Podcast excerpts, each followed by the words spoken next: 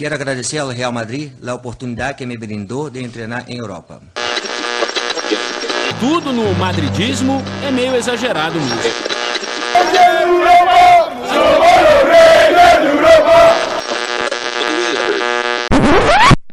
Bom dia, boa tarde, boa noite para você que nos escuta de qualquer lugar do mundo. Está começando mais um Mundo Segundo os Madridistas. Desta vez temos a companhia do jornalista do grupo Disney, Paulo Calçade. Paulo, seja muito bem-vindo. Obrigada por aceitar o convite. Olá, olá para todos. Não, eu, eu que acho um prazer, né? Sempre é possível aceitar todos, né? Hoje em dia está mais difícil, mas a gente, quando a gente fala de La Liga, de Real Madrid, a gente faz aquele maior esforço para participar, bem bacana e é um prazer estar aqui com vocês. Quem também está com a gente para a gravação desse podcast é o Lucas Fonteles. Lucas que foi lá representar a gente na Claro TV e que está aqui agora para a gente ter um, bater um papo bem bacana com o Calçade. Bem-vindo, Lucas. Oi, Mar. E aí, pessoal? É um prazer estar aqui novamente, né? E já tive um, um leve contato com o Calçade em direto. Lá no dia da gravação ele mandou um vídeo pra gente. Então vai ser um prazer bater um papo com ele hoje. Calçade tem passagem por, por, por várias, vários veículos, já passou pela Gazeta, pela Record, pela Folha de São Paulo, sempre cobrindo o, o, os clubes futebol nacional e futebol internacional. Acompanha o Real Madrid há muito tempo na ESPN. E em 2017 teve um, um caso curioso, né? Que participou de uma experiência muito curiosa é, no Brasilis, uma experiência de um, uma semana como treinador do Brasilis.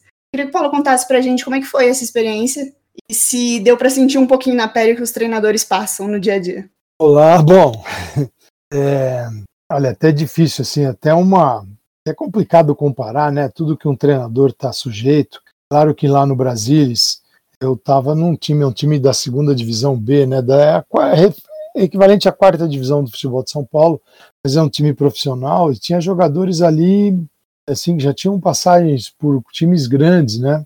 é, que estavam buscando retomar carreira. E a, e a missão do Brasilis é justamente essa: ele traz jogadores, ele recupera, é, dá espaço, desenvolve e faz negócio. É, é, a ideia do Brasilis, que é do Oscar Bernardi, né, que foi zagueiro de São Paulo, seleção brasileira. E o Oscar topou a parada, né? É muito louco isso, porque era uma semana de estreia do Brasilis na, na, na segunda B. E, acima de tudo, tinha lá um, um cara fenomenal, que é o Juarez Sobreiro, que é ainda treinador do, do Brasilis, é, que topou, porque, poxa, se imagina, você está na semana de estreia, né? É, você não tem uma agenda durante o ano todo para jogar. E aí vem alguém e diz: olha, você vai ficar aí, fica olhando aí, porque vem alguém de fora fazer uma matéria. Claro, aquilo é, primeiramente era um programa de televisão, não é? e o Juarez ficou ali. Assim, se ele sentia falta de alguma coisa, ele, ele, ele supria. Mas ele foi um baita parceiro, né? Nos treinamentos, e era um negócio muito delicado, porque era um time que ainda não estava pronto, não estava formado, estava recebendo jogadores. É, eu, ia, eu fui lá, mas eu tinha que tomar cuidado naquilo que eu ia mexer, porque eu não podia sair mexendo em tudo na equipe e é um time que já vinha sendo trabalhado com ele, aí vem alguém e muda tudo, tá faltando uma semana. Então eu tive assim, o cuidado de, de bolar treinamentos, de realizar treinamentos que não fossem prejudicar a equipe na sua ideia de jogo, e sim só facilitar. Né? Então foi o que eu bolei ali para aquela semana. Mas assim, é, não dá para comparar com os treinadores das equipes de qualquer ordem, de qualquer divisão. Eu fui, busquei não atrapalhar, não complicar o time naquela semana, mas para eu falar, olha, eu tive uma, realmente uma, uma, uma experiência como treinador, eu teria que passar um bom tempo num time, né? É, com todo, tomando todas as decisões e estabelecendo as ideias. Ali foi um programa de televisão, ficou bem bacana, e um cara preocupado em não atrapalhar a vida deles, era eu. E eu acho que eu não atrapalhei.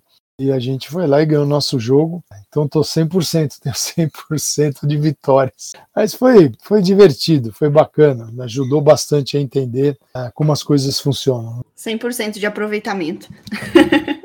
é, aproveitando esse gancho de, de falar de, de, uma experiência como treinador e tudo mais, a gente tem atualmente o técnico do Real Madrid, é o Zidane, faz um bocado de tempo, na verdade, teve um intervalo que não foi ele, mas Zidane voltou ao comando do Real Madrid.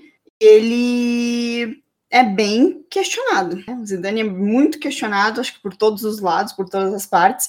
Tem aí um carinho muito grande da torcida, em especial da torcida lá de Madrid mesmo, dos espanhóis, que são mais ligados e mais, digamos assim, grato ao Zidane. Mas o Zidane tem uma, uma, uma visão de gestão muito diferente do Real Madrid. É um clube que contratou muitos jogadores jovens nas últimas janelas. São jogadores que o Zidane não tem tanta confiança para colocar em campo como ele coloca os jogadores que já estão com ele há muito tempo, já têm experiência de jogo há muito tempo. Queria te perguntar, Calçade, pelo que você tem observado do Real Madrid e acompanhado, se você acredita que isso é um fator muito importante é, na decaída do time nas, nas últimas rodadas e que agora foi melhorando, ou se você acredita que tem outros fatores que influenciam é, no período ruim que o Real Madrid teve com o Zidane. Bom, não é fácil, sim, você pilotar uma nave como o Real Madrid não é fácil, né?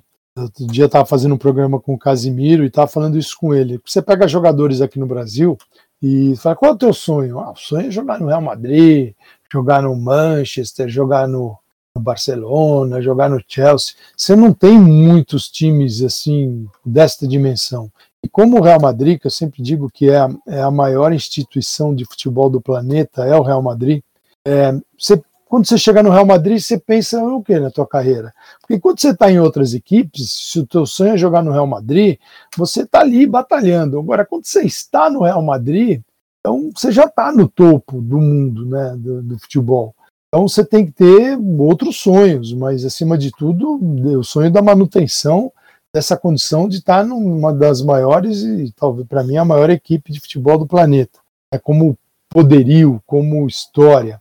Então, é, o Zidane está nessa equipe. Não é fácil dirigir um time assim. A gente viu como o Mourinho se complicou indo por um caminho bem tortuoso, né, que era o caminho do conflito, que ele acredita é, em estabelecer conflitos internos e externos como forma de motivar a equipe, mantê-la alerta e competitiva. Eu não gosto desse estilo. Eu acho que você pode montar um time tendo a paz como ponto de partida. Isso não quer dizer que você vai estar sempre em paz, todo mundo feliz. Quem está fora do banco, quem está fora do banco de reservas está pé da vida. Quem está no banco não está gostando. E quem é titular está achando tudo ótimo. Mas o rendimento que vai dizer no final. Então o Zidane conseguiu, nesse período aí, trazer essa gestão para o Real Madrid, que é uma gestão muito importante também. Não é só é, você contabilizar a contratação de craques é também como manter um grupo coeso tal e sem explodir.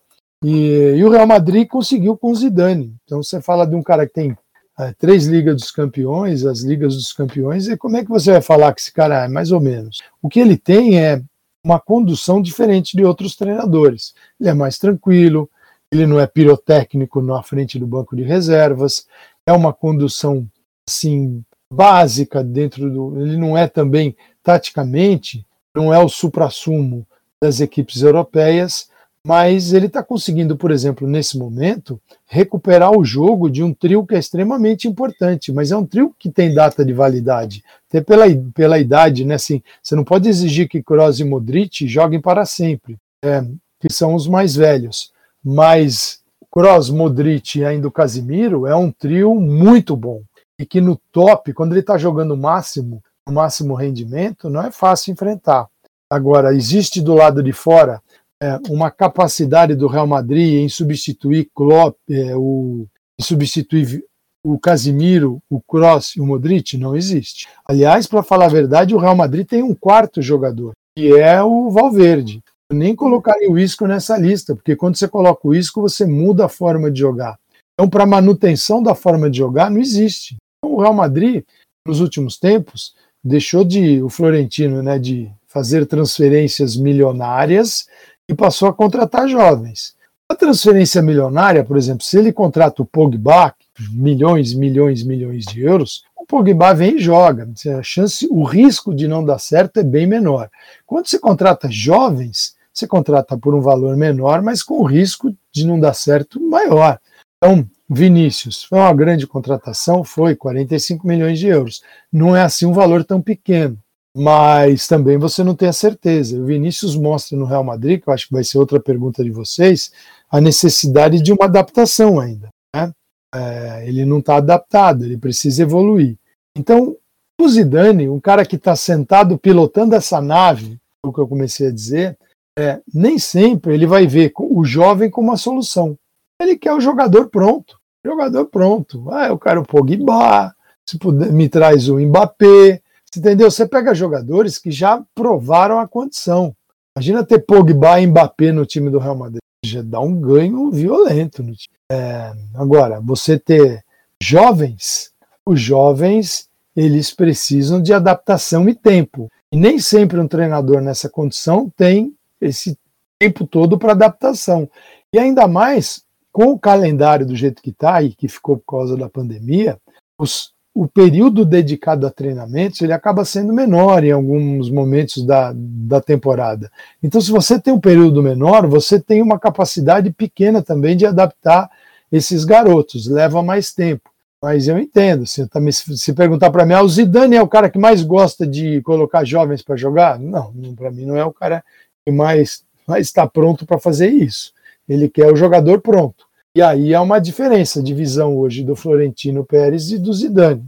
Aí eu concordo que realmente não existe uma combinação perfeita entre presidente e treinador. Não são esses os caras que ele gostaria de pôr para jogar. Talvez isso dê uma mudada agora na próxima, na próxima janela, porque o que se especula é que pelo menos dois ou três grandes jogadores o Florentino vai trazer. Mas é, realmente, o Zidane não é o cara que coloca jogadores jovens para jogar. Lucas, te interrompi. Não, imagina. É, eu ia, ia aproveitar esse gancho, né, é, e falar com o Paulo com relação a isso que ele falou, né, o calendário ficou muito apertado, é, o Real Madrid tem agora uma sequência de três jogos e depois daqui duas semanas já enfrenta o Chelsea pela, pela Champions League, né. Então, a grande questão, eu acho que é o que falta no Real Madrid hoje em dia é um banco, né? O Real Madrid não tem muitas opções o principal jogador do Real Madrid, esse jogador que veio para substituir, bem entre aspas, o Cristiano Ronaldo, não joga, né? O, o Hazard, ele vive no departamento médico, então eu acho que isso também acaba impactando bastante no, no, no que o Zidane tem ali disponível. Eu queria perguntar para o Calçade o que ele acha que foi. É, a gente teve uma pausa agora por causa da pandemia, né? A gente com tempo sem jogos. E o Real Madrid voltou muito bem, né? O Real Madrid engatilhou uma sequência boa de, boa de vitórias quem, é, eu sei que é difícil atribuir um jogador, mas quem ele acha que foi esse jogador decisivo para essa fase do Real Madrid de agora? Ah, eu, assim, um jogador apenas é difícil, tem cara jogando muito bem. Se só tivesse jogando bem o Modric e o Kroos e o Casimiro péssimos, o Modric não ia carregar o meio de campo sozinho. Mas para mim é o meio de campo, né? Casimiro tá ótimo, Kroos também e o Modric. Você conseguiu é, recriar um setor melhorando o futebol de todos. Então, todos estão no mesmo momento com o futebol um nível bem elevado.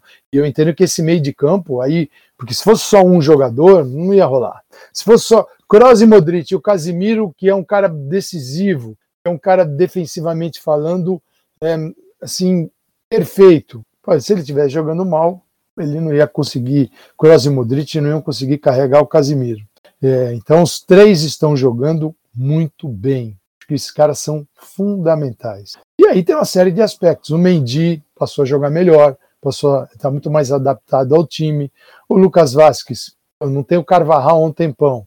O Lucas Vasquez supria muito bem o lado, aí já não jogou agora, entrou o Valverde, mas é, é, uma série de problemas ali, mas o Zidane tem jogadores que ele não confia tanto, você não vai ver, não vai, não vai colocar para jogar. Mas é um time que, como você falou, ele tem problemas, ele tem problemas de elenco, problemas gravíssimos. Quem é o jogador que substitui Benzema? Não tem. Vai ter que ter, não é o Mariano Dias, não tem. É porque o Zidane também nunca foi com a cara dele, então também não conseguiu desenvolver. Mas não é o Mariano Dias. Então pra, o Benzema é único, o Casimiro é único, não tem um jogador para o Casimiro, não tem. Aí é adaptação, mas um volante que entra, não, não precisa jogar igual o Casimiro, mas é desempenhar a mesma função, não tem. Então tem ali jogadores que são únicos. Você pode até com o Valverde, na ausência do Kroos, entre o Valverde, na ausência do Modric, entre o Valverde, na ausência do Casimiro, vai entrar o Valverde. O Valverde é o quarto elemento aí. É, são, o Real Madrid consegue fazer tudo isso que a gente está falando, tendo só quatro jogadores para três posições no meio de campo. E não tendo substituto para o Benzema, e não tendo também para o Casimiro exatamente a função do Casimiro. É, então não é fácil. Eu acho que o time foi muito bem nesses no, no clássico contra o Barcelona e contra o Liverpool, porque, poxa, tá jogando com a zaga reserva, tá jogando com Nath e Militão, e o Militão, em alguns momentos, nem é o reserva para o Zidane, ele é o último da lista. Não tinha alternativa e talvez o Militão tenha saído com um, sim, tenha tudo corrido muito bem para uma recuperação, para uma recuperação do Militão, custou 50 milhões de euros. Ele veio com essa contratação da defesa para ser o, se não é o, o substituto imediato, para até para jogar. E ele não foi nenhuma coisa nem outra para o Zidane. Então, assim, é, qualificar o elenco é fundamental. Se vierem dois jogadores para jogar nesse nível que a gente está imaginando, vai ficar muito bom. Mas o Hazard, é, eu diria que ele veio para a vaga do Cristiano, não veio para ser o Cristiano, porque ele não tem condição para isso. Mas é um jogador que pelo poderia ser o jogador de lado esquerdo tá? É Hazard, Benzema, jogar no outro lado com o Rodrigo, jogar com Asensio, jogar com o Lucas Vasquez, jogar com quatro no meio de campo. Mas o Hazard é uma coleção de contusão atrás da outra, né? Hoje em dia ele é um prejuízo e um tremendo perigo para o Real Madrid ele, como jogador, já perdeu toda a confiança. E o clube nele também, o treinador também.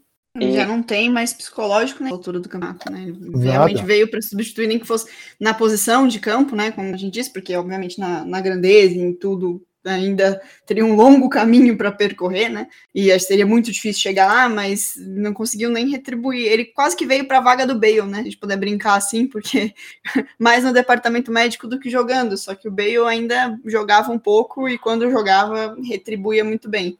É, é... o Bale decidiu jogos, né, pelo Real Madrid, coisa que o Hazard não fez.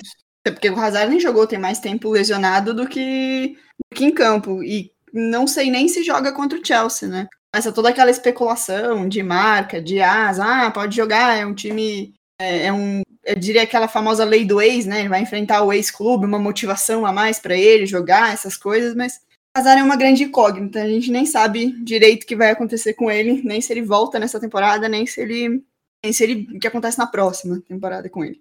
Mas aproveitando que o Cassade tocou em nome de brasileiros, é, a gente tem muitos no Real Madrid, né? Alguns. Marcelo acabou virando, com a passagem do tempo, é, reserva no Real Madrid. Talvez muito mais por uma deficiência que ele tenha defendendo. E isso acaba não, não atingindo todos os objetivos que o Zidane precisa em campo. Marcelo não, não recompõe tão bem quanto ele ataca. E aí ele virou banco do Mendy. É, era esperado isso, Calçade? Você imaginava é, o Marcelo virando banco, saindo antes? Imagina que ele continua no Real Madrid? Ele vai para uma Juve aí, talvez, que é o que parece que está se desenhando. Ah, eu, eu, ah, assim, eu acho que isso era esperado. Eu não sei se o Marcelo jogar numa linha de quatro ainda, como joga o Real Madrid, se ainda é, é, é para o Marcelo, se ele não vai também ter assim a, a preocupação de outras equipes para jogar numa, num, num, time que tem linha de três, como o Zidane vinha fazendo, até acreditava que é o clássico e que Liverpool Zidane jogaria dessa forma, mas quando ele perde o Sérgio Ramos e o, e o Varane depois por Covid, para jogar com linha de três era muita adaptação que tinha que fazer, né? E ainda mais contra o Liverpool, perdeu o Vasquez também, então aquilo tudo ficou sem sentido. É, mas o Marcelo foi contra, eu não vou lembrar se foi o Eibar, quem que foi, tanto jogo que eu faço, foi, deixa eu ver se aqui, tô com a ficha na mão, isso, jogou com Lucas Vasquez na direita, Marcelo na esquerda, Militão, Nátio e Mendy. E o time funcionou muito bem. O Marcelo ainda pode, acho que, acrescentar muito como esse jogador de beirada, que não só joga bem na beirada, mas ocupa muito bem o meio de campo, né? como um ala e não como um lateral que compõe a linha de zaga. Mas não sei se o quanto isso passa pela, na cabeça do Zidane, quanto que o quem contratar o Marcelo vai contratar pensando nisso. O Marcelo contratado para ser um lateral apenas, eu acho mais difícil. Eu acho que só me estranha também o fato do Zidane não ter usado mais o Marcelo. É, talvez ele faça isso nos treinamentos e os treinamentos mostrem o contrário. Mas eu acho que o Marcelo poderia até ser um substituto para o Tony Cross em alguns momentos. Por dentro, no meio de campo, ser um substituto do Tony Cross, né? É, acho que poderia, daria, poderia funcionar ali. Então, meio de campo, Casimiro, Modric e o Marcelo. É, mas isso a gente nunca viu. Mas pelo lado nesse jogo contra o Eibar, o Marcelo foi muito bem. Mas como zagueiro mesmo, zagueiro eu digo é o, o lateral que fecha a zaga, né? Linha de quatro, não sei, eu tenho algumas dúvidas a respeito do futuro do, do, do Marcelo uh, nessa função e posição. A gente pode ter é... uma surpresa nos próximos jogos, porque o, o, Deixa eu olhar aqui. Foi o Caderno a Ser. Eles deram pela manhã que, que o departamento médico já não acredita que o Kroos e o Modric consigam jogar dois jogos seguidos agora. Então eles vão ter que descansar se o Zidane quiser usar eles contra o Chelsea nas duas partidas. A gente é. vai ter que ter uma mexida nesse meio de campo. Porque ele jogou, ele jogou, ele jogou o clássico depois ele foi para o Liverpool. Né, assim, e é um meio de campo que é muito rodado. Você pega os, a minutagem de Casimiro, Kroos, Modric, ela é enorme. E é um meio de campo que, para você extrair o máximo dele, ele vem jogando muito bem, é, ou se alivia um pouco isso, porque é seguinte, se ele colocar para jogar a Liga e para jogar a Liga dos Campeões, é, esse trio do meio de campo, sobretudo Kroos e Modric, vai vai cair o rendimento físico. Cai o rendimento físico, a equipe deixa ele trabalhar bem a bola e fica vulnerável. Então, sim, é, é essa é uma questão fundamental, fundamental para o Zidane. Infelizmente, eu acho que ele vai ter que escolher, assim, onde é que eu vou poupar esses jogadores? Né? Poxa, para um time que joga a Liga dos Campeões, como, como se jogasse o, a, a pré-temporada, né? ultimamente tem sido assim, eu acho que ele deveria preservar até porque a gente está falando de um mata-mata contra ainda um campeonato que tem oito partidas, 24 pontos em disputa, né?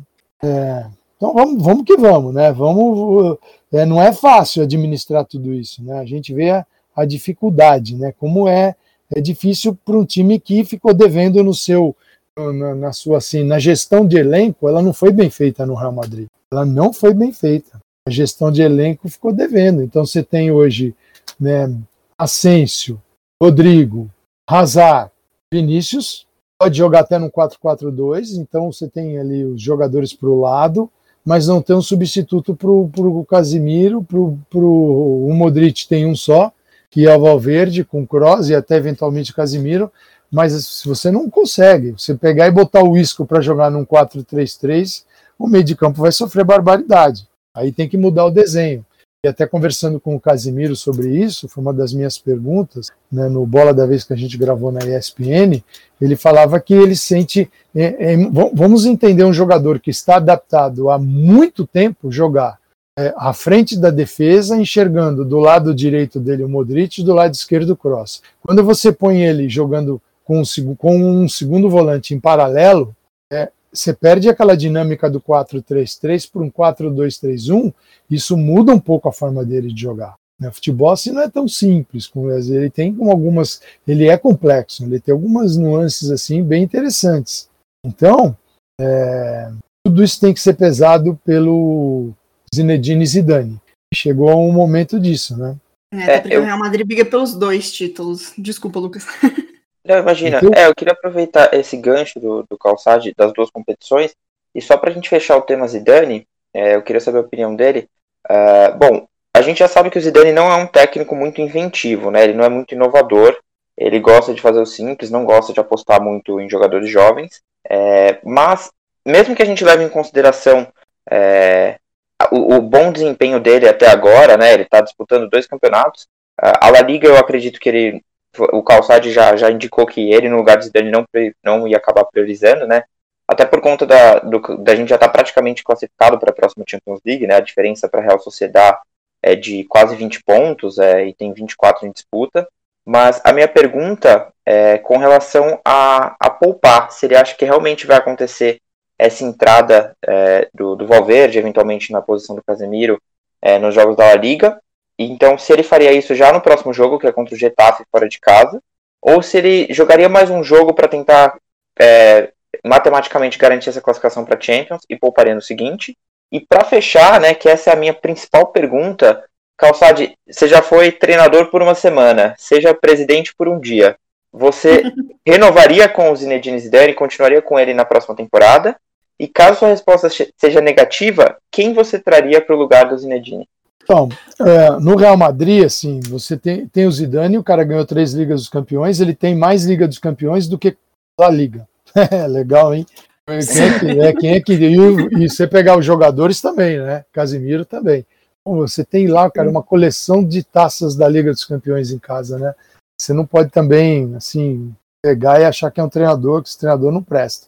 É, eu acho, assim, não sendo mais criativo, estratégico dos tops né, na Europa, mas eu tenho que admitir que ele tem modificado bem, ele tem mexido bem na equipe. Ele tem, pô, quando precisa de um quarto homem no meio de campo, ele põe, quando precisa jogar com três, num 3-5-2, é, é, eu acho muito interessante, eu acho que funciona. Eu acho que ele, eu acho que ele inovou muito com o Valverde, eu acho que ninguém esperava é. o Valverde de lateral.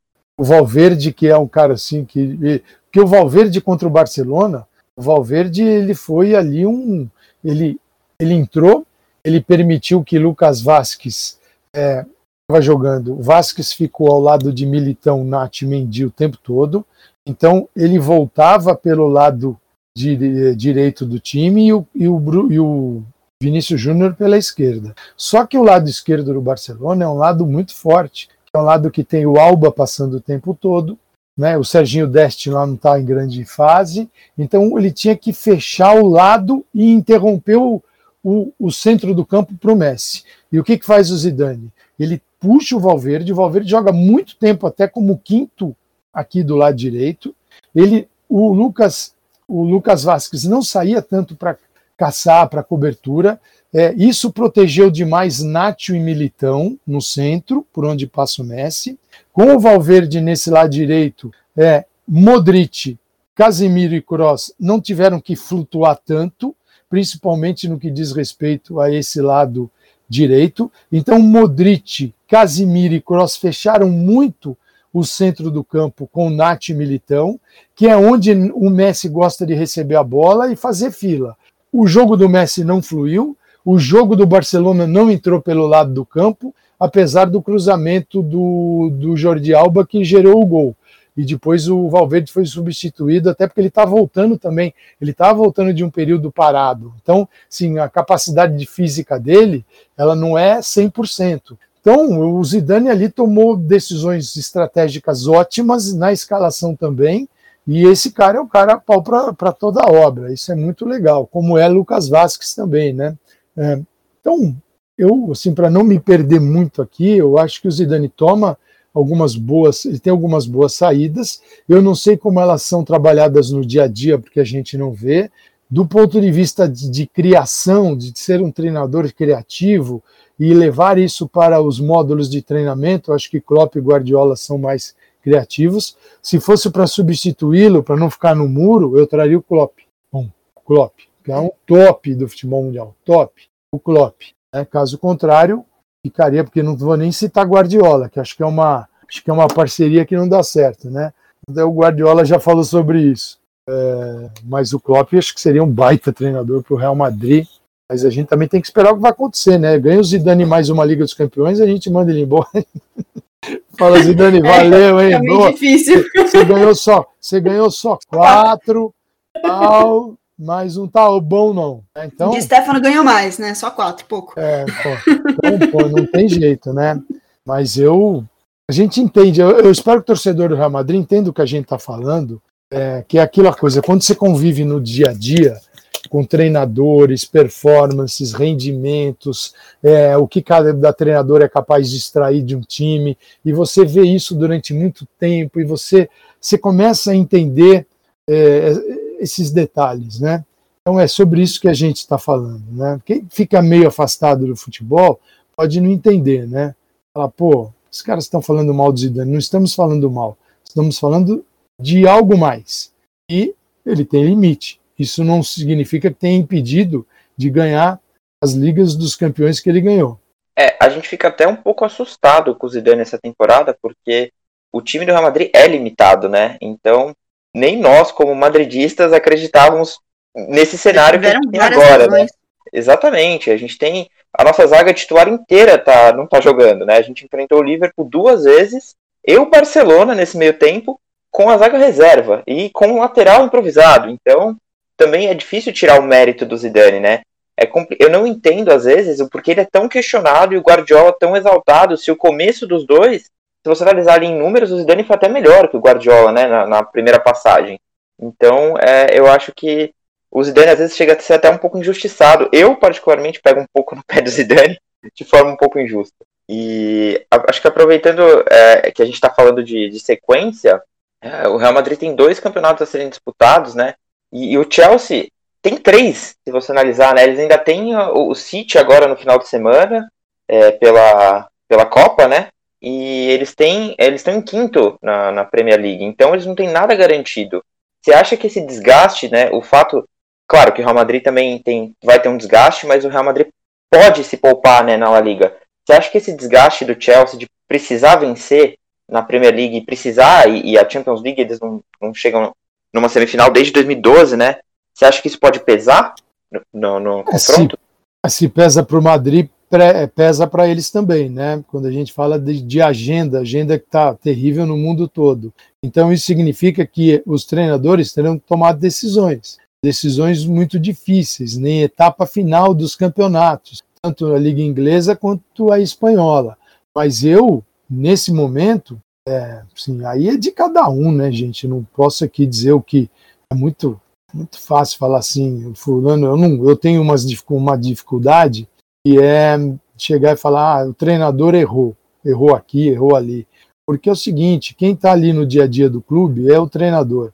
Então é muito, muito fácil e cômodo para mim, à distância, dizer que ele errou em tal alteração. Quantas vezes o treinador não foi para casa sabendo que errou na alteração e que acabou dando tudo certo com aquela alteração. Mas depois ele percebeu que aquela, que ela foi um equívoco, um equívoco que todo mundo falou, nossa, como ele é genial. E outras que ele fez tudo certo, isso vale para todos, no mundo todo. Uhum. E ele fez tudo certo e na hora do vamos ver, né, deu errado. E aí sai como burro, né? Então, é, você tem que priorizar, priorizar assim. Qual é a minha principal equipe? O que, que eu preciso aqui?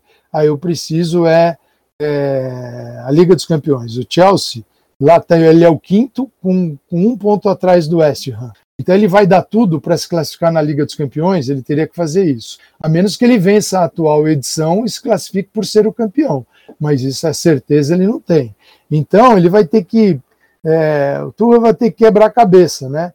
De montar um time competitivo para a Liga Inglesa, para ainda perseguir a classificação direta para a Liga dos Campeões e, ao mesmo tempo, encarar o Real Madrid na Liga dos Campeões. Essa é missão, ela é duríssima, ela é dificílima para os dois, para os dois. Agora, o Zidane vai ter que, sim, eu, Kroos e Modric eu tiraria fácil, sim, para poder ter o, né, o vigor no meio de campo, mas aí ele vai ter que ir de arribas, vai forçar o Casimiro, vai tirar o meio de campo todo, vai pôr o Valverde que tá, também não está no ideal da forma, é, pode usar um 3-5-2, joga o Marcelo ali, o Ramos vai voltar, são tantas, o Will Zidane, como é que está a Covid do Varane, quer dizer, são tantas coisas, né?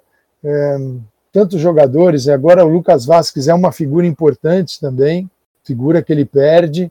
Olha, não, não é fácil. Esse final de temporada, eu posso dizer que está pesando para todo mundo. Chelsea e Real Madrid vai pesar para os dois. Essa é, é a beleza do jogo, tentar mapear quais são as ideias, as alternativas do treinador e às vezes perceber que ele foi muito melhor do que aquilo que você poderia pensar à distância, né? Ele encontrou saídas muito mais interessantes. Pode jogar ali contra, é, vai, posso, pode jogar com de repente o Benzema, dar um, dar um sossego para o Benzema e jogar com Vinícius, Rodrigo e Asensio? Pode. Estou falando aqui na, na, na, Espanha, né, na Liga Espanhola. Joga com trio atacante, põe o meio de campo. Meio de campo, sem, bem, sem o, o Modric e o Kroos, a bola já não circula tão bem. Então vamos fazer o seguinte: vamos botar aí o, o Isco, que é que está aí, já são quatro. Eu preciso de, sei lá, Valverde e o Arribas. Pode ser. Valverde, Arribas, Isco, Rodrigo, Asensio, Vinícius. Bom, ainda é um time bom. Não é um time com baita entrosamento e com funcionamento direcionado para o atacante que ocupa bem a área. Mas pode ser também o Mariano Dias. Né? É, então, ele tem opções aí. Vai ter que quebrar a cabeça. Agora, eu posso só garantir. Uma coisa eu tenho certeza. Posso garantir para vocês que ele Está sendo muito bem pago para tomar essas decisões aí. Com Olha, certeza. Mas, ah, hein? Né? Tá sobrando ali. Com certeza, o pessoal bate cabeça na rede social, xinga, critica. Mas deixa, ah, deixa eu só falar uma coisa. Também não adianta a gente falar de oh, se contrataria outro treinador. Ah, manda o Zidane embora e aí vem outro treinador e o Florentino contrata o Mbappé pro cara. É. Aí é, brincar, aí é sacanagem, é. né? Então, se me mandou embora, me, me dá o Mbappé e o Pogba, que eu tô pedindo há séculos, e vamos ver o que acontece aqui. Né? Se ele ganha Pogba e Mbappé, o Pogba é um monstro. Jogando no Real Madrid a fim de jogo, do jeito que ele, que ele, que ele é o sonho dele, o Pogba é um monstro, um monstro assim físico, técnico, tático, né? Um jogador que deixaria o Real Madrid numa situação espetacular, né? É, então, vamos ver. Tomara que o Florentino está gastando uma grana para o estádio também violenta, né? Então, se o dinheiro não está sobrando, Real Madrid, eu estava vendo que dia. É, pode ter perdido aí mais de 100 milhões, mais, mais 100 milhões de euros de arrecadação. É muito dinheiro, né? Ali para todo mundo. Mas o Real Madrid tem buracos nesse elenco. Ele precisa realmente contratar para não deixar o Casimiro e o, Benzema como seres únicos na equipe. Sim. Bom, para a gente encerrar esse podcast, é, eu e o Lucas, a gente estava aqui pensando numa pergunta para te fazer sobre os clássicos e a gente achou justo perguntar qual foi o melhor Clássico é, em nível de desempenho técnico né, das equipes, é, e um melhor um para cada lado, um que o Barcelona venceu e um que o Real Madrid venceu para ser equilibrado, para ser justo. Ah, olha, eu tenho assim, a minha memória é horrorosa, né? Tu nem perguntar quantos clássicos você já fez, não tenho a menor ideia. No estádio, também não tenho a menor ideia. Eu lembro que em, em 2011 eu, eu, eu assisti os quatro e naquele período de 17 dias. Então eu já tenho quatro aí. Né? Já tenho mais o quinto, que é o primeiro que eu fiz foi. Eu vou citar esse como o lado do lado do Barcelona, em 2010. Foi Barcelona, foi em novembro de 2010, o primeiro jogo de Guardiola versus Mourinho. Então, esse acho que vale a pena citar. Um período incrível né, de rivalidade. É, foram foi 5 a 0 o Barcelona. O Barcelona mandou uma manita aí na. O que eles adoram falar manita, na, na, a mãozinha, a mão de 5. 5 a 0. A gente sabia que você ia falar esse jogo, a gente comentou é. antes. Até porque ali foi o, meu, foi meu primeiro, né? Ali, de, é o clássico, e, e o que veio depois foi magnífico, né? E era Guardiola e Mourinho, o negócio era muito sério. Eu, o Real Madrid tinha um timaço ali. É, Aí o segundo, o do lado do Real Madrid é o lado de que é um título, e é o em 2011, aquele jogo disputado em Valência, também tem uma experiência pessoal assim magnífica. É um jogo que foi transmitido pela ESPN Brasil a partir aqui do Brasil, desde aqui do Brasil, mas eu acompanhei esse jogo dentro do campo, atrás do gol. Eu, André Fúrio e o Sidney da Mata. Você poder acompanhar um Real Madrid-Barcelona sentado atrás da placa de publicidade é um negócio assim que eu não sei se vai acontecer outra vez. É, só tinha aquele lugar para assistir, não tinha mais lugar lá em cima, aí sobrou um jaleco tal, aquelas coisas que o universo ajuda e conspira a favor. Então assistir dali, ter a 120 minutos na prorrogação, e era um jogo assim que eu achei que o, que o, o erro do Mourinho teve um erro ali para mim, para mim, né? Eu acho, isso não quer dizer que ele tenha errado, mas o Mourinho ele tinha um problema. Como é que ele resolvia a, as andanças do Messi entre linhas, entre a de, linha de, do adversário, a defensiva de meio de campo, onde o Messi recebia e arrebentava com todo mundo, tendo Iniesta e Chave, né, ao lado dele. O Mourinho fez o que? Ele escalou o Pepe como volante ali. O Pepe, na verdade, ele virou o recheio dessas linhas para não deixar o Messi jogar. E dificultou barbaridade para o Guardiola. E ele ganhou a Copa do Rei. Só que ele, naquele jogo, ao colocar o Pepe, ele já disse para o Guardiola, porque aquele jogo era um dos quatro jogos, ele já disse para o Guardiola o que, que viria a seguir, que era o Pepe como recheio das linhas. E ali o Barcelona se preparou para os outros confrontos, sabendo que a surpresa seria o Pepe. Ele poderia ter levado a surpresa para os jogos e de volta da Liga dos Campeões. Poderia talvez o Real Madrid pudesse ter um resultado melhor num dos jogos. Mas ele ganhou a Copa do Rei e 120 minutos atrás do gol que o Cristiano fez de cabeça, é, o gol da vitória da Copa do Rei. Então ali foi, um, foi uma experiência única, fantástica. E eu pude ver naquela semana, eu estava em Valência e o Real Madrid tinha jogado antes, jogou de antes lá ou depois, eu não lembro. E meteu acho que uns 6 a 2 no Sevilha, e no, desculpa, no Valência, e eu pude acompanhar lá também. Acho que acompanhar atrás do gol também. É, foi uma delícia, né? Real Madrid e Barcelona nunca é chato, não é verdade? Não tem é. como, né? É, a gente teve alguns aí que a gente achou meio chatos. É, é sim, por, por, questão. É, sim, lógico. É, eu como, tô, eu como quero é mais é fazer os jogos, né? Então, sim, pode ser o resultado. Sim, o resultado pode ser qualquer lugar. Quando ganha o Real Madrid, eu sou xingado pelos torcedores do Barcelona. Quando dá Barcelona, eu sou xingado pelos torcedores do Real Madrid. É, seu lixo, você não quer. Pô, o Real Madrid ali no, no, no jogo dessa semana, né, engolindo o Barcelona, marcando barbaridade, não, deixando o Messi jogar, trancando o lado esquerdo. Pô, cara, tava explicando ali direitinho o que é o que estava acontecendo. Aí o, o, sempre tem um babaca, né? O cara, porque às vezes Real Madrid e Barcelona pode ser pior que Flamengo e Vasco, Corinthians e Palmeiras. Para a gente é pior, parece muito mais imbecil enchendo o saco. É, o cara me xingou de tudo. Quer dizer, o problema do Barcelona não conseguir jogar e perder para o Real Madrid era eu. É você, exatamente. era eu. Era eu. Né, imagina, eu queria ah, ter. É terrível, eu queria, é, é, eu queria ser tão importante assim, porque eu ia cobrar minha parte, né? Ó, vamos cobrar é. isso. Se eu estou atrapalhando. A internet, tanto, as, né? as, pessoas viram monstrinhos na internet, né? então né? É assim, não tem, não tem ninguém na frente seu madridista, seu culé. Então eu falo, poxa, tá, enquanto tiver assim, tá ótimo, né? Porque um jogo eu sou culé, outro jogo eu sou madridista, então tá ótimo. É. Feliz não, e, da vida com isso. E esse mesmo cara que te xingou a semana passada, se o Barcelona ganhar o próximo jogo e você elogiar o Coman, ele já vai te amar, vai dizer que você é o melhor comentarista é. que existe. Não será possível porque já foi bloqueado, mas fica para uma próxima. Certinho. Ah, imbecisa, eu, gente imbecil assim, gente imbecil que não consegue entender a riqueza do jogo, é, que tem. Que é, porque é o seguinte: você tem várias formas de ver o jogo. Você pode ver não torcendo para ninguém, você não torce para ninguém, você está querendo só ver os jogadores e curtindo isso. É uma delícia ver jogo assim.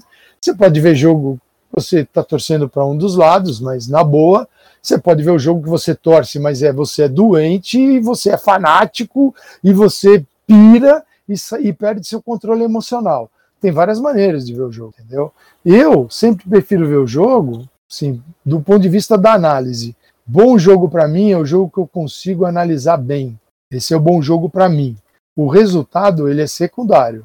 Né? Esse é o jogo visto pelo comentarista. O torcedor vai achar, e ele tem o direito de achar isso, porque acho que tem gente também que, que dá muita brecha na minha área, ele vai achar sempre que você está torcendo para um lado e que você está pendendo para um lado, que você quer. Sim, eu acho horroroso, né? Você, como comentarista, deixar de, de contar a história do jogo para demonstrar que está torcendo por um ou por outro, né? Mas nas, em algumas mentes, você está sempre torcendo, não tem jeito. Por mais que você explique o que está acontecendo no campo, sempre você estará torcendo, mas depois de 40 anos nessa área, a gente já sabe como funciona. Agora me surgiu uma pergunta. Eu falei que essa pergunta da clássica era a última, mas eu vou mudar. Essa vai ser a última. Não tem muito a ver com Real Madrid e Barcelona, mas acho que tem muito a ver com a gente que é apaixonado por futebol. Sempre tem algum jogador ou alguma, ah, talvez a seleção brasileira, alguém que fez você gostar do esporte. Quem foi essa pessoa, esse time, esse momento? Alguém que fez. Sim, olha, boa pergunta, porque assim, meu pai não era um cara que curtia futebol, tá? Sim, por incrível que pareça. Meu pai não era um cara que curtia futebol. Então, é, eu não tive em casa essas coisas de um pai torcedor e que me levou para o futebol. Quem era assim era meu tio, irmão da minha mãe. Eu, eu, talvez a minha ida ao futebol tenha sido em função de, uma grande decepção e, de, na verdade, de uma grande frustração. Eu acho que eu nunca contei isso para ninguém que assim, eu devia ter uns 5 anos de idade, 6 anos, e eu não era um garoto que é um garoto que o pai é fanático, então você já começa com dois anos, o pai põe camisa no filho e fica fulano, escalação, canto hino. O futebol para mim era uma, uma coisa assim que não existia. Aí eu fui num evento que meu tio convidou, da empresa que ele trabalhava, e tinha no, no, no, no, teve lá uma, um jogo de crianças. E meus primos, o meu primo, que era um meu primo um ano mais velho, Meu primo, pô, jogava, meu tio era doente, fanático tal. Então ele me botou para jogar. Eu estava no campo, eu não sabia para que lado eu chutava. O que eu fazia? Eu era uma criança, mas eu não sabia nem para que lado eu chutava, de, pra, em qual time eu estava jogando. Quer dizer, eu era, era, era um ser tão alheio ao futebol que eu acho que, acho que foi isso que me fez ficar assim, né? Gostar tanto Marcou. e seguir a vida depois. E vai ver que foi esse trauma aí que me levou para o futebol. que interessante, que demais. Mas jogadores tem muitos, assim, tem caras. Pô, jogador, né? Assim, um cara. Eu já era mais velho, mas um cara assim que eu, eu amava, assim, acho um cara fantástico pela postura dele no campo e a postura fora de campo, era o Dr. Sócrates, né? Ele tinha uma postura assim incrível de um cara à frente do tempo dele no campo, até pelo nível intelectual dele, né? Como ele viu o futebol, a importância, mas eu já era um cara, eu já tinha ali mais de 18 anos, né? Então não era coisa de criança. É, o Sócrates foi sua paixão tardia, né? Foi quem te apaixonou, é, por, te reapaixonou pelo futebol. Porque eu era um cara, eu já estava mais velho e eu vi um cara absolutamente assim, vamos chamar disruptivo dentro, né? Dava passes de calcanhar de 30 metros e é, não tinha físico para jogador, mas tinha uma inteligência e uma clareza sobre o jogo que era absurdas. Né? Então, você olhava e falava, esse cara, tanto que você não, não tem outro jogador na história que você diga, pô, esse cara parece aquele jeito de jogar do Sócrates. Ele era único, né? Ele era um cara assim espetacular. E tinha vários por aí. Lucas, tem mais alguma pergunta? Não, acho que, fazer? acho que é isso. É, eu, eu queria só comentar que é, a gente deve ser difícil mesmo, porque o que muito acontece, né? Você falou que tem vários jeitos de torcer. É, tem muita gente que, que confunde exatamente isso, né? O fato de você torcer com um time e você acabar ficando cego, né? Você não conseguir enxergar mais nada. O famoso clubismo, né? Então a gente não passa por isso aqui, a gente enxerga bem essa situação, mas a gente imagina que seja um dos, dos desafios da profissão. E muitas vezes, quando você abertamente declara sua torcida por um clube, você acaba passando por isso, né? Porque qualquer comentário que você faça favorecendo aquele clube, elogiando, acaba sendo tendo é, tendências a ser considerado clubista, né? Por mais que não seja, seja uma análise, acaba sendo visto como clubismo. É, eu não sei uhum. se você já revelou algum clube que você gosta na Europa, não vou nem te falar de Brasil, e não sei se você vai querer responder, mas tem algum clube na Europa que você tem uma grande identificação? Então, assim, a minha identificação maior é justamente com a Liga, né? Porque eu comecei a fazer a Liga em 95, 96. Né? 1990, você tem muito, a minha ligação mais forte com o futebol internacional começou né, quando a gente começou a, a, a transmitir o campeonato espanhol na ESPN, na temporada 95-96, que era o VT dos jogos do final de semana. Então, é, ali foi com a Liga, por exemplo. Então, vejo a Liga como um todo. Né? Para o torcedor do Real Madrid, eu sou Barcelona, o torcedor do Barcelona, eu sou Madrid, mas eu posso te garantir que o mais legal é quando tem os dois, né?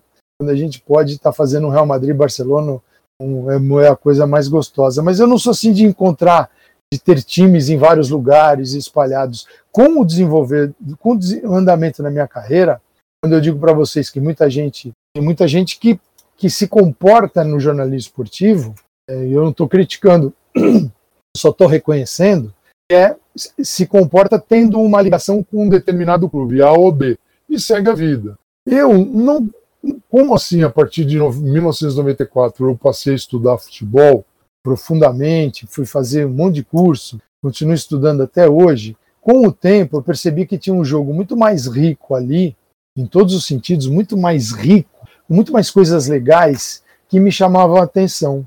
Entendeu? Hoje, o que eu mais gosto no futebol é saber como as coisas funcionam como é que se joga assim, joga assado, o que, que é esse sistema, o que é o outro. Isso para mim é muito mais saboroso do que ter a paixão por um clube, entendeu?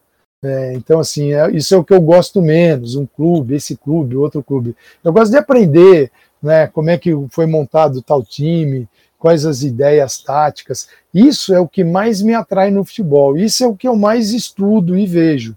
Isso vale para o Brasil e vale para fora. Claro que você sempre tem, ninguém chegou no futebol porque não gostava de ninguém.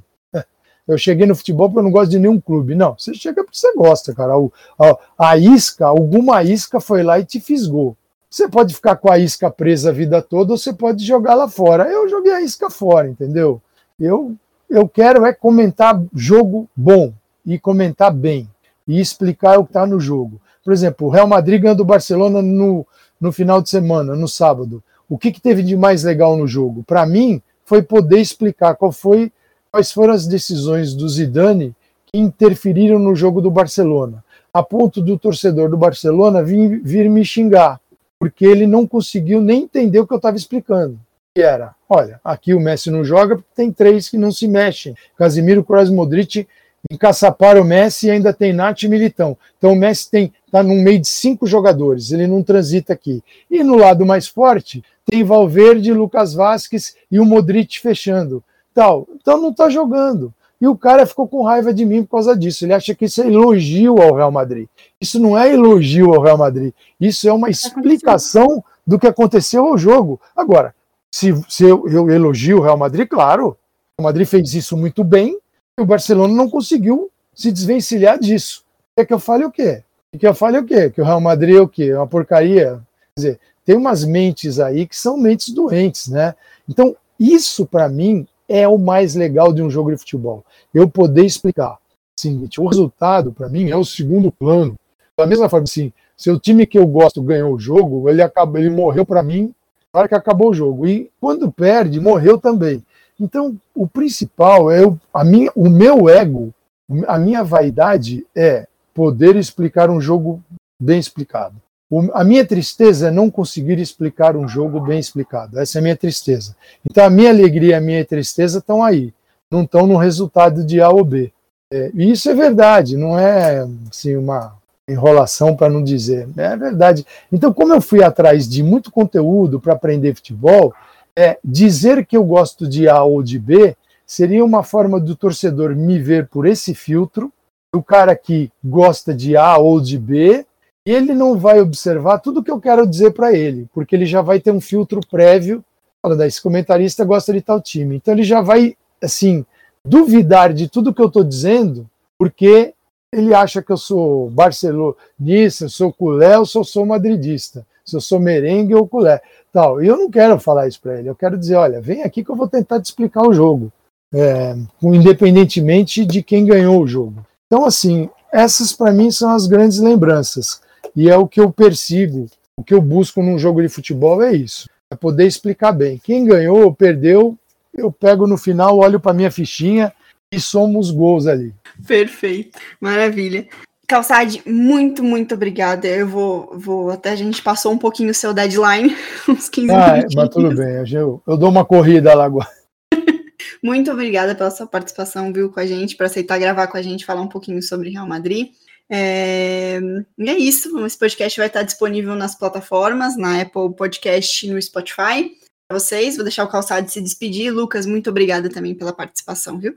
Quando vocês publicarem, pode me marcar aqui. Quem está nos ouvindo, eu, eu replico aqui no meu Instagram para a turma ouvir falar do Real Madrid. Real Madrid, gente, a rivalidade é a coisa mais legal. Sim, um grande, um gigante que nem o Real Madrid precisa do Barcelona. O Barcelona precisa do Real Madrid, porque juntos, lutando um para ser melhor que o outro, é que fazem deles dois gigantes no futebol mundial, entendeu? É esse que é o segredo da coisa, é por isso que eles são tão grandes. Exatamente. Exatamente. Ah, queria aproveitar só para agradecer o Calçade, agradecer você, Marcela, pela, pelo convite. E é isso. É isso, espero que o pessoal tenha gostado. Pra gente foi muito divertido gravar. Espero que para quem tá ouvindo agora seja tão bom quanto foi pra gente. Eu que agradeço, obrigado e até a próxima. Valeu, pessoal. Um beijão e ala Madrid.